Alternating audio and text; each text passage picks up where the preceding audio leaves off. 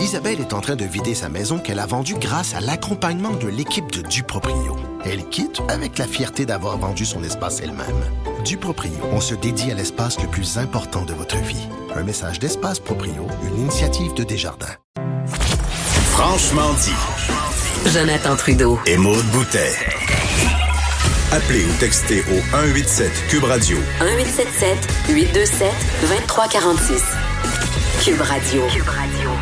On va commencer les nouvelles en revenant sur euh, le terrible meurtre de Marilyn Lévesque qui est survenu il y a quoi deux semaines de ça. Il y a du nouveau euh, ce matin, euh, Maud, dans la démarche de la police? Euh, oui, le service de police de la ville de Québec, donc, qui euh, demande l'aide du public pour l'aider dans son enquête. Ce qu'on tente d'établir, c'est euh, avec exactitude les déplacements d'Eustachio Galézé dans les instants qui ont précédé le meurtre et dans ceux qui l'ont suivi. Il y a plusieurs périodes de flou. Il aurait quitté sa maison de transition vers 16 h serait arrivé à l'hôtel vers 17h45. On ne sait pas trop ce qui s'est passé entre les deux moments. Il y a aussi le bout où il a quitté l'hôtel, puis le moment où il s'est présenté dans un bar 50 minutes plus tard.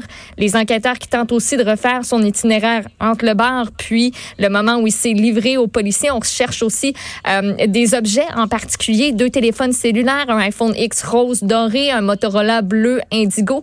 Euh, bref, on demande l'aide du public donc pour retracer euh, tous les, faits et gestes de Stachio Galézé ce soir-là.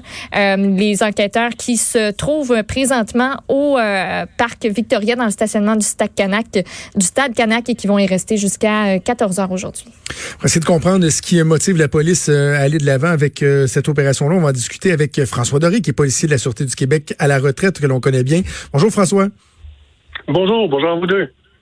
François, pourquoi à ce stade-ci y aller de, de, cette initiative-là? Bon, des postes de commandement, on voit ça quand même de temps à autre, dans le cas de disparition notamment, mais dans le cadre d'une enquête comme ça, pourquoi décider de procéder avec un poste de commandement?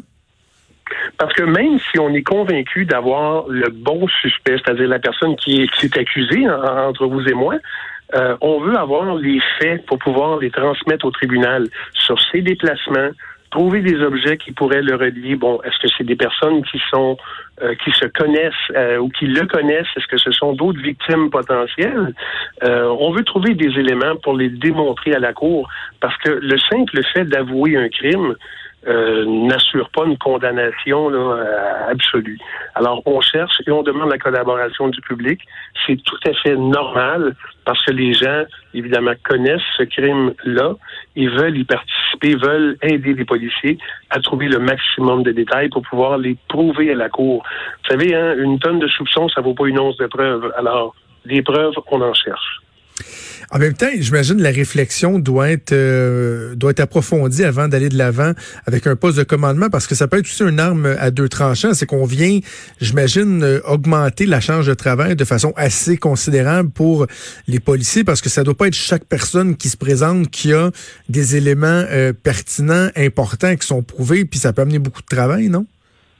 Ah oui, absolument. On l'a vu dans d'autres dossiers, des dossiers de disparition de jeunes filles. Euh, on a eu des centaines, voire des milliers d'appels dans certains dossiers.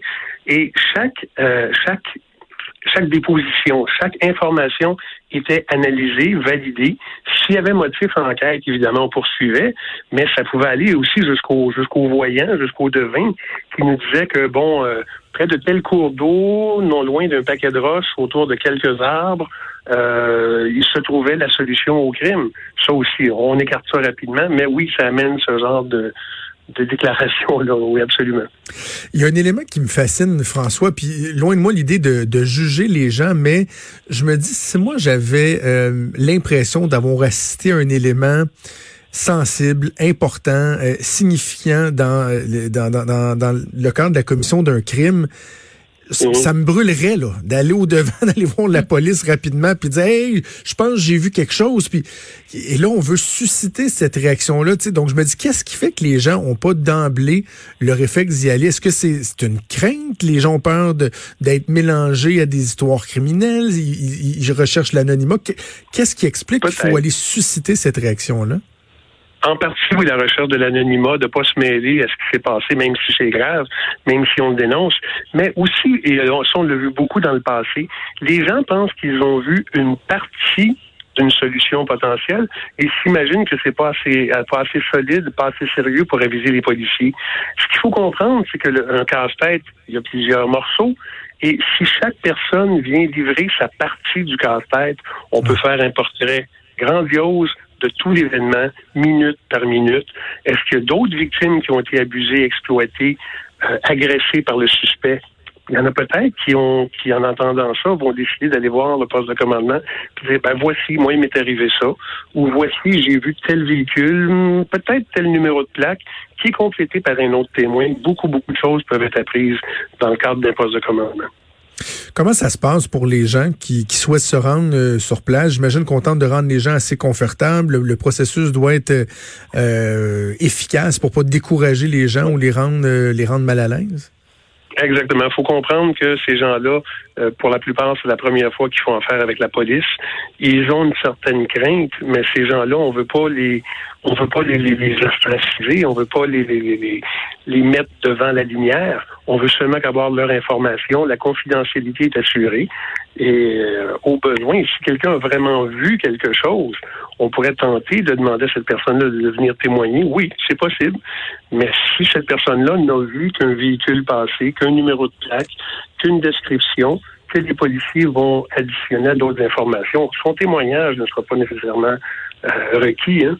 On s'entend, c'est beaucoup de petites informations que l'on recherche on rappelle aux gens le poste de commandement qui est érigé dans le stationnement du stade Canac, c'est près du parc Victoria. Les enquêteurs du SPVQ qui vont s'y trouver de 9h à 14h. Si les gens euh, veulent contacter la police, ils peuvent le faire via le 88 641 Agir 641 2447. François Doré, merci beaucoup de nous avoir parlé. Merci, bonne journée. Merci. Alors, on verra, Maude, si euh, la démarche va aider les policiers donc à obtenir davantage d'éléments de preuve.